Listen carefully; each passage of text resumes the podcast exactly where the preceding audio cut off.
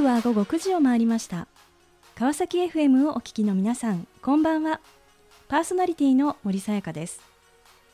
本日305回目となります。森さやかの Life is a Journey この番組では毎回さまざまな分野で活躍されている方をお迎えし人生を振り返っていただきます。前回は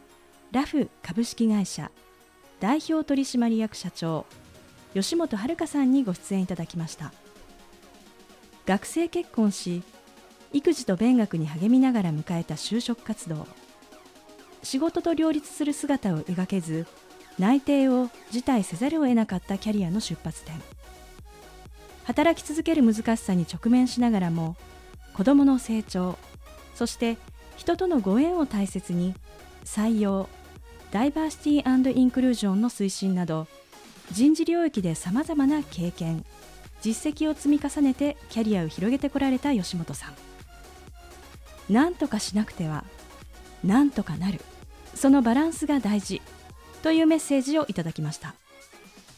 今回も素敵なゲストをお迎えしお話を伺っていきたいと思います。この番組は人と技術の力で驚きあふれる世界を株式会社ワオワールドの提供でお送りします。さあそれでは本日のゲストをご紹介いたしましょう。作曲家プロデューサーピアニスト宮島右輪さんです。右輪さんよろしくお願いいたします。お願いします。えー、さてあの本日はなんとあのニューヨークとですねあのつないでお送りしたいと思いますが、はい、えー、さて右輪さん、えー、現在どのような活動をされていらっしゃるのかあのぜひご紹介をいただけますでしょうか。はい私は今言っていただいたように作曲の仕事を結構メインでしてるんですけれども17人編成のジャズオーケストラを率いて活動するほかにいろんなあの音楽団体にこう曲を書いて提供したりですね。あとは CD を作りたい方がいるときにプロデュースをお手伝いしたり、それからピアニストとして演奏しに行ったり、その辺がお仕事のメインになってます。うんあの17人編成ということで、あのビッグバンドジャズスタイルということですね。そうですね。はい。あのいろいろなところでですねあのこう、まあ、ライブでしたり活動もう本当にあの精力的にですねされていらっしゃると思うんですがあのその中で、サムライジャズプロジェクトと、あ、サムライジャズ、はい、はい、これは一体どんなあのものなんでしょうか？これはですね、あの実はやっぱな数年前からなんかすごく人種差別みたいなのがアメリカの国内で目立つようになってきちゃったっていうのがあってアメリカって大統領変わったりするとすごい影響を受けてね国内の雰囲気変わったりってとてもあるんですよ。はい、でそのトランプ大統領の時にやっぱりそういうのが進んだっていうふうに言われていてこれはいろんなご意見があるので皆さんぜひニュースとか見ていただきたいんですけど私もちょっとその実感があったんですよね。であの人と人が同じ種類の人しか一緒に行っちゃいけないっていうのはちょっとそれは違うんじゃないのっていうふうに思うところがたくさんあるんですよニューヨークに移民として来た人間としては。はい。うん、やっぱりそのいろんな人が混ざっていってごちゃごちゃにいろんなものを一緒に作ってるからこそ新しい面白いアイディアが出てなんか今までに見たことのないようなものがなんか出来上がる。それが素晴らしいっていうのを何度もニューヨークで体験しているのでそのそういう素晴らしいニューヨークに住んでいながらアメリカっていう国が2つにどんどんどんどん分かれていくっていうのをこうなんか見ているのはとても辛くてですね。でそんな時にちょうどあの女性の侍その、盾って言いますけど、あの、チャンバラをあるのは、あれはちゃんと盾っていう、こう、なんて言うんでしょう。こう芸術の形みたいなやつがありまして、ちゃんとそれの師匠になるには、こう免許取ったりしなきゃいけないんですけれども、その盾の師範でいらっしゃる霞京さんっていう方が、なぜかニューヨークに住んでらっしゃって、こっちで道場を開いて教えてるんですよね、はい、ね。で、その霞京さんと私の出会いがありまして、お互いにものすごく気が合っちゃって、で、ちょっと待てよと、この盾とジャズってあまりにも全然違うから、それを一緒に組み合わせたら、組み合わせることによって、ほらねと、こんなに違うものを組み合わせるってこんなにかっこいいし面白いし魅力的でしょ。じゃあなぜあなたたちは人種で人を分けて別々に住んでそれがいいっていうふうに主張しようとしているのっていうののメッセージをわざわざそういう言い方で言わなくてもこれを見せるだけでできるんじゃないかっていう話になりそれで2人で芸術を作り始めて一緒にだから私が17人とか18人の編成のジャズバンドでバーンって演奏してる前で霞京さんとパートナーをやってくれるお弟子さんたちとがバーって立ってするんですよ。キャンカンカンカンカンって刀の音するんですけど本当に、はい、あと刀シュッて振った時に私指揮をしてって中に風がシュッてくるんですよ本当に。すごい。すごい。んですけどでもそういう状態でやるんだけどそのジャズと盾っていう全然違うものをこう組み合わせてやる。っていうのの、の面白さ素晴らしさと伝えたいと私たちが持ってるメッセージのその強さっていうのですっごい人気をいただいててで去年はニューヨーク市からも援助金をいただいて、ハンター大学っていうところで日本語を教えてるプログラムがあるんですけれどもそちらからも助成金ちょっといただいたりとかしながらの講演をまたやったりしてね活動してすっごいいいんですよ。自分で言うのもなんだけど。いやもう本当まさにこうね新たな本当に価値をこう生み出していらっしゃるなという、ね、ところですけれども、はい、あの、はい、右谷さんはあのグラミー賞のですね音楽のグラミー賞のあの投票、はい、2012年よりあのご担当されて、うん、であのご自身もなんとあのノミネートですね、演劇4回も終わりと、はい、いうことでですね。あの、まあ、そんな、はい、あの非常にも世界的に活躍をされているあの右谷さんあの一体どのような道のりを経て今に至るのかあのぜひお話をちょっといろいろ伺っていきたいと思います。はい。であのそもそもですね、えー、この音楽とのこう出会いというのは、うん、あの一体どんなところにあったんでしょうか？はい、あの私の両親がそもそも2人とも合唱をやってて出会ったっていうねような感じであのとても音楽が好きな両親だったんですね。なのでで3歳から5歳までは母がピアノを教えてくれて5歳からは母がピアノのレッスンに連れてってくれてたんですけれどもあの私妹2人いるんですよね。なので5歳3歳1歳の3歳と1歳を私ね連れて当時母車なくて自転車でね、はい、3歳と1歳を連れて5歳の子をピアノの教室連れてくってかなり大変だったと思うんですけれども、えーすごくあの頑張ってサポートしてくれてでそれにはあの理由がありまして、うん、母は自分が歌手に、ね、なりたかったんですよオペラシンガーになりたかったんですね、うちの母は。なんですけどあのちょっと生まれた時代が残念な時代で第二次世界大戦のすぐ後だったので母の両親が大戦でお金をかなり失うような結果になってしまってうちにお金がなかったんですよ。で母は歌い手としてはすごくいい声を持っていて母の留学のために学校の費用全部出してきてくれるって方まで現れたんですけど、はい、両親がそのフライトチケットを買えなかったんで諦めなきゃいけなかったんですね留学を。なのでそんなこともあって自分の子供が生まれたら何かやりたいと言ったことがあったら本当に真剣に応援してあげようという気持ちがあったらしくてなのでもう雨の日もなんか傘さしながら自転車でそんなちびっこみんな連れてね連れてってって大変だったと思うんですけどずっと応援して連れてってくれたところから音楽人生始まってますよね。そうですか、うん、まあ本当にこう、まあ、原点と、まあ、なるところかと思いますがまあ、そんなこうご経験もあってですね、まあ、音楽家としての、はい、まあ、道をというところなんですが実は最初のキャリアというのは、うん、あの音楽ではなくリクルートでのお仕事ということだったんですね。はいそうです。あの音楽家というと、ね、皆さんやっぱりこう音楽音大に入って ということがすごくこうイメージとしてはこうあるんですけれどもでもそうではなくてですね、はい、このまあリクルートという会社にこう入ろうというふうに思われたのはここはどんな思いがあったんでしょうか？はいあの私ね変わった子だったなと思うんですけど高校生ぐらいからずっと今まであの世の中を見る目というかそれがずっと同じ興味関心というか一個ずっとつながってるものがありましてずっと通ってる一本の線があってあの私にとっては高校生の時に世の中には幸せな人と幸せになりたいと思ってるんだけれどもなぜか慣れてないもしくはなり方がわからないっていう感じの方とが2種類いるなっていうのに高校生の時に気がついて、はい、みんな本当は幸せになりたくて幸せになろうなろうって思ってるはずなのになんかそうじゃないっていう人がいるんだってこれはなぜこういうふうに世の中になるんだろうってどうしてこれを誰も防げなくてこうなってしまうんだろうっていうことに興味を持ち始めてそこから私のなんか人はどうやったら幸せになるんだろうかどうやったらみんなが幸せな世の中を作れるんだろうかの探求が始まっていてまだ今でもねその探求をしてるつもりでいるんですけどでその探求をしていた結果まず大学を選んだ時に大学は教育をを専攻することにしたんですよ。その理由はあのみんな幸せって人によって違うので形が。から世の中にいる人全員が自分で自分のことを幸せにできるような力を持っていれば全員が幸せな世の中っていうのが実現できるんじゃないかって思ったのでそれってやっぱり教育かなって思ったので、教育の勉強をする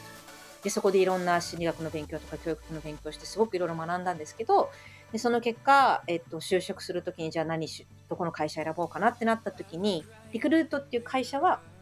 そのリクルートが集めた情報を使って個人個人が自分が幸せになるための情報を得る。例えば私最初にやった仕事住宅情報。今スーモっていう会社ね本を出してる部署ですけど、はい、私がお家買いたいと思ったら私がお家を買いたいと思うその条件に見合うものをいろいろ検索のリストに入れてでそのみんなが欲しいと思うような条件がうまく検索できるように情報をこうソートするための編集するして、うん、はいどうぞっていうふうに検索結果として見せてあげられるそこの部分がうまくいくように工夫するのと、うん、いい情報を集めてくるっていうのを頑張ってやってるっていうのがリクルートの仕事だったので、うん、これはなんかその私が一番理想としている一人一人が自分を幸せにするための手伝いをするっていうのに最も近い会社なんじゃないかって思ったのでリクルートを選んで入って実際に本当にそういうことをやってる会社なんですすんごく仕事面白かったですよ。いやその後のお話、うん、大変気になるところなんですが あの後半、引き続きですねあのお話を伺っていきたいと思います、はい、えー、さてここでゲストの方の意外な一面を探ることを目的にこんな質問をさせていただきます、えー、今右輪さんが興味関心を持っていることを教えてください今私ね歌を歌おうと思って歌の練習してるんです。え？私歌わないんですけど、はい、やっぱり母が歌ずっと歌ってるじゃないですか家の中で。はい。歌大好きだしやっぱりそこすごい原点にあって、ね、その私が作る器楽曲要はその歌がついてないものでもあの歌えるような鼻歌で歌えるようなメロディーがついてるのもすごいたくさんあるんだけれども、えー、それに10年アメリカに住んでて、はい、なんかね、英語で歌詞が書けるようになってきたんですよ、ね、わあすごい素敵。それで英語で歌詞書いて 英語で歌詞書いて自分で歌ってみてっていうのをやってるんですけどニューヨークの日本人コミュニティ面白くていろんなプロの方がいて、オペラ歌手の方がねいるんですよ知り合いのお友達。なんかそのオペラ歌手さんに発声を教わって歌う練習しようかなと思って、今ちょっとそれがね、趣味です。今ずっと家で弾き語りの人みたいになって ありがとうございます。さあ、それでは、あの、ここで一曲お届けしたいと思うんですが、えー、右輪さん、はい、えー、ぜひ曲紹介をお願いできますでしょうか？はい。あの、私のデビューアルバムの曲をね、ご紹介したいなと思ったので、デビューアルバムカラフルのタイトルソングになっているそのものづまりカラフル曲をお聴きください。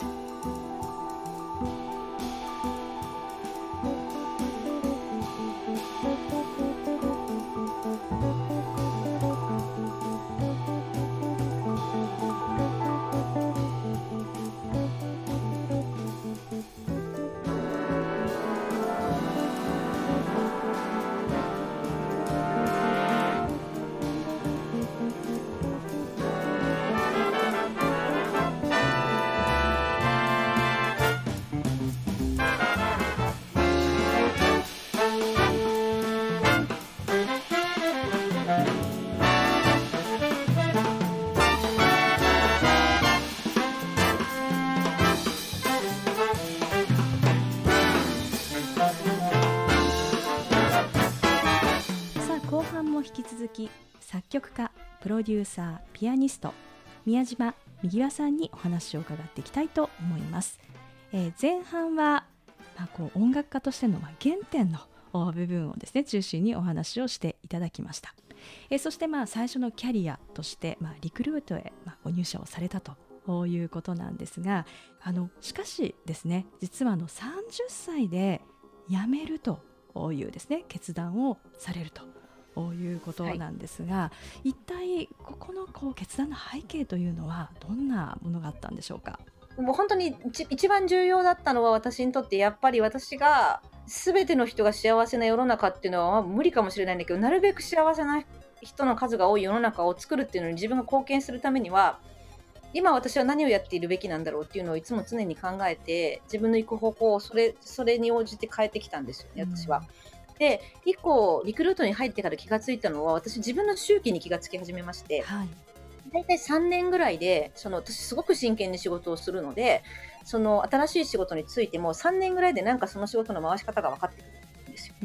でそうするとこれなんか私の中だけかもしれないんだけど私の中ではなんかビジュアルみたいのが見えて自分のこう今登っていってる坂の角度っていうかどれぐらい難しいことをやってたら坂が急な感じがするし、はい、簡単なことをやってたら緩やかな感じがするしってその向かってる坂がなんかいつも見えてる感じがあるんですけどその自分がやってる坂の先が行き先が分かっちゃうのが嫌いなんですよ。うん。ありますかね？なんかその、はい、こうこれぐらいの角度で登っていったら、こうなるだろうっていう予想がつくようになるのが結構好きじゃないですか。それってつまんなくなってきちゃうんですね。はいそのなんか分か分かっていることをやるだけだったら誰でもできるでしょっていう気持ちがあってその分かっていることではないものをそこに足してさらに人間として深みがあって面白い人間になってもっと影響力の大きな世の中に対していいことができる人になっていくっていうふうに生きてる間にした方がいいでしょうっていう気持ちがなんかあるんですよ。はいでそのなので私がそのその2つを掛け合わせると私が社会にもっと貢献して幸せな人が多い世の中にするためには今何をしていたらいいんだろうって常に考えながら坂を登っていってあこの仕事やっててこの先見えちゃった私がやろうと思ってるところに行かないってなったらそれはターンしなきゃいけない時なんですね。そうなんですそれそれをまず住宅情報で3年ぐらいやった後にあそれが来たって思ったんで、社内の転職制度みたいなのがリクルートに当時ありまして、はい、それを利用して IT の部署にこれからの時代は IT だろうと思ったんで IT の部署に行ってシステム開発をやりました、でもそこもしばらくしたらこれ違うっていうのがもう見えてきたんでまた今度はじゃああの人の幸せっていうことで旅ってすごくね重要な要素の一つだと思うんですけど自分を広げるとか休ませるっていう意味でも。なのでじゃあ旅のとこ行ってみようと思ってじゃらんに行ってでそこでもしばらくいたんですけど、はい、会社員っていうのがそもそも違ったのかもしれないってなったんですよそこにいて。はい、うんで気がついたのは、うん、あのじゃらんでその時20万部出してたんですよね、うん、月に2回。で自分が私はその月に1回月に2回あったのを1人1個ずつ担当しててもう1人同じデスクの人がいたんですけど私がやってた号は毎月1回ずつ20万部ずつ出てるわけですよ。だから20万人の方に多分届いてるはずなんですけどそのそれでこう社会を変えてるっていう手応えはそんなに私そこからは得られていなくて一方でその時もアマチュアミュージシャンとして1年に2回ぐらいずつ自分のジャズオーケストラを作ってお友達とコンサート土日にやってたんですよ。そしたらそっちは私の人生の中に起きたものを書いて曲にして演奏してるってただそれだけをやってるだけなんだけども毎回コンサートするたんびになんかすごい号泣して終わった後にもう老若男女関係なく年が上の方も男性も女性も下の方もいろんな方がいるんだけど誰か必ず今日で人生が変わったって私思ったのでもう多分明日から違う人間になれると思いますって本当にありがとうございますとか言いに来てくれるんですよ。でその2つとすごい比べて1年に12回しかできない百何十人しか入れないコンサートホールで自分の曲書いてやってるだけ。一方は20万部の雑誌を毎月1本ずつ出している。うん。でこの2つを比較した時にどっちを仕事にすべきなんだろうっていうのをいろいろ考えた結果いや私は会社が会社には会社としてのゴールがありますよね、はい、リクルートはリクルートとしてねこういうふうに会社としてなっていきたいっていうゴールがある。そのゴールのために会社がやっているその「じゃらん」っていう雑誌もその一部なんだけどそれを自分の目的のために使おうとしてたなっていうふうに気がついたんですよ。私がやりたいことっていうのは違うことだ。私が作りたい世の中っていうのと、ジャランが作りたい世の中は必ずしも一致してないぞ。それはそしたらもう私にとってはずっとこれまでもやってきた坂を登ってって道が見えて違うと思ったら曲がらなきゃいけないっていうそれなんですよ。だから私はよく言ってるんですけど右に行こうとしてたのを左に変えたぐらいしか、リクルートをやめて音楽家になったっていうのの間に変更を感じてないんですね。周りの人から見たらすごいみんなが欲しがるようなジャランの編集デスクその名刺出したらどこにでも入るどこにでも行けるどんな物件でも借りられたり買えたりするっていう、うん、そういうような人生から何のあてもなく何の収入のめどもなく、うん、何のこうコネクションもない音楽をやるっていう世界にいきなり飛び込んでいってやりますってなるっていうのはさぞかし不安だったでしょうとかどうやって自分を説得したのとかいろいろ聞かれるんですけど私から見るともう同じことやってきたのの繰り返しで右に行こうとしたのをやっぱやっぱやめて左にしましたっていうだけで。でもこうやっぱりこうね、こう独学でこう、ね、音大に入ってるということでもなんか本当に独学でこう道を切り開いてこられたということですが、そのやっぱりその道を確立していったそのこう、まあ、ポイントといいましょうか、それはなんかどんなところにあるんでしょうか？なんかねいろいろあるとは思うんですけど私は1個は必ず自分で決めましたよねなんかその人にいろんなアドバイスをいただきたいのでいただくんですけれども、はい必ず自分で決めた自分でやりたいと思ってるからやるだけなので、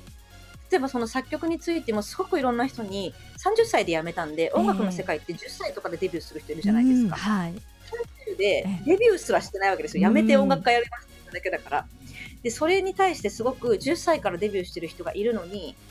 そんな30からやって大丈夫なの？とかそういう心配をしてくださる方がいるんですけど、はい、私はやっぱり私がやりたい失敗をする権利がありますよね。うん、私の人生だから、はい、自分がしたいことをやって失敗する権利があるから、私はもうそれでいいからやめたんだから、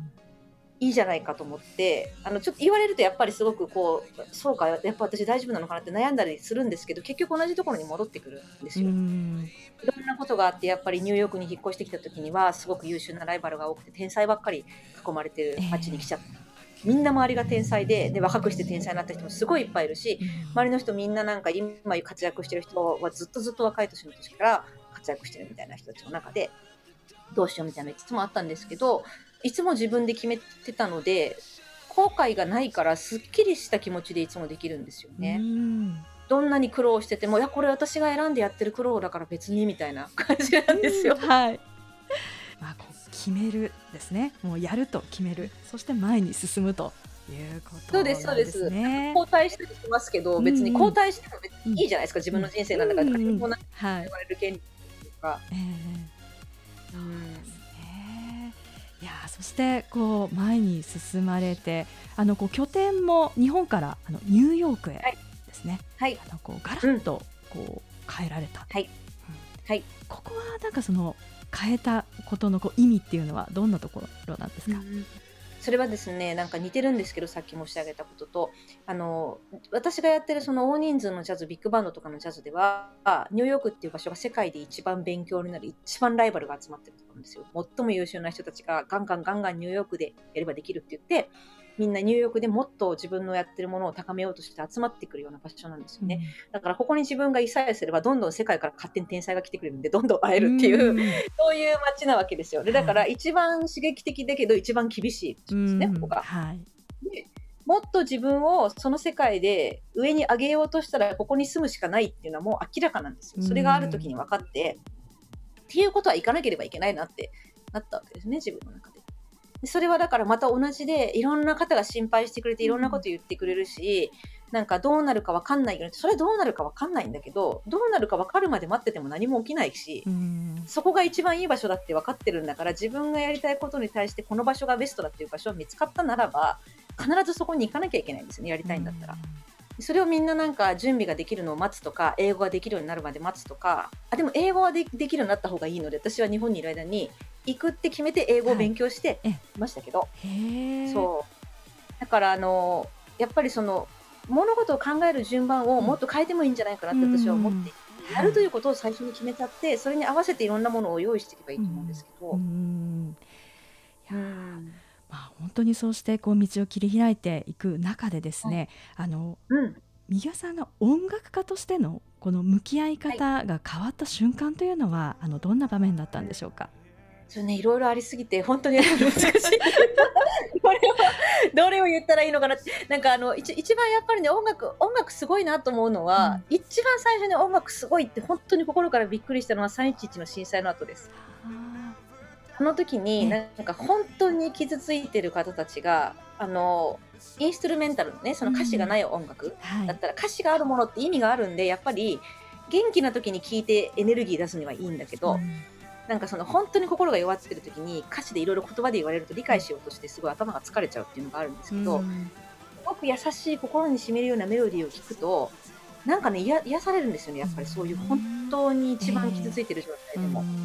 でそれを見た時にちょっと音楽っていうのはやっぱり私が想像してたよりもなんか何億倍もすごいものを私は始めちゃったのかもしれないってその時に思って、うん、でその時にそうやって周りの方の本当にお家を失ったとか家族を失ったとかっていう方たちがメロディー聞いて癒されていくっていうのを拝見した時にこれは私はやっぱりさっきのずっと子供の時から持ってきた幸せな人が多い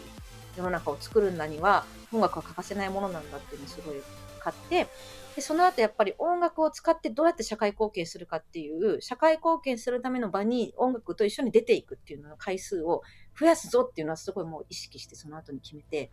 どんどんやってますね。うんいやそう中でですねあの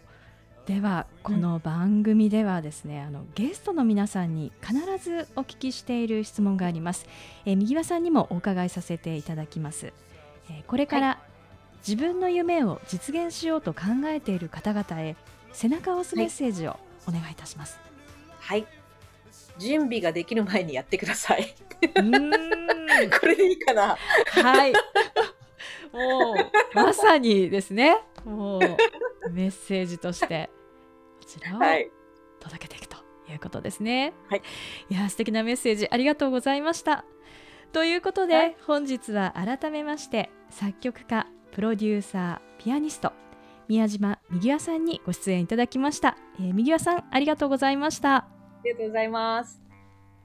森さやかの Life is a Journey いかがでしたでしょうか？一人一人が幸せな世の中にしたい。その思いを実現しようとリクルートそして30歳で音楽の世界へと進み独学で道を切り開いてジャズの本場ニューヨークを活動拠点に世界で活躍する右輪さん。今流れているバックミュージックは右輪さん作曲の絵本に音楽がついている作品。You Future Story より10 Years and Counting 音楽が社会にもたらす影響と果てしなき可能性。やれたらやろうではなくやると決めて前に進む。右輪さんだからこそのその言葉に心に決めたその瞬間から自分の人生は変わっていくのだと学ばせていただいた。そんな時間でした。次回はどんな素敵なゲストの方が来てくださるでしょうか。来週もまたこの時間にお会いしましょう。今日も一日お疲れ様でした。おやすみなさい。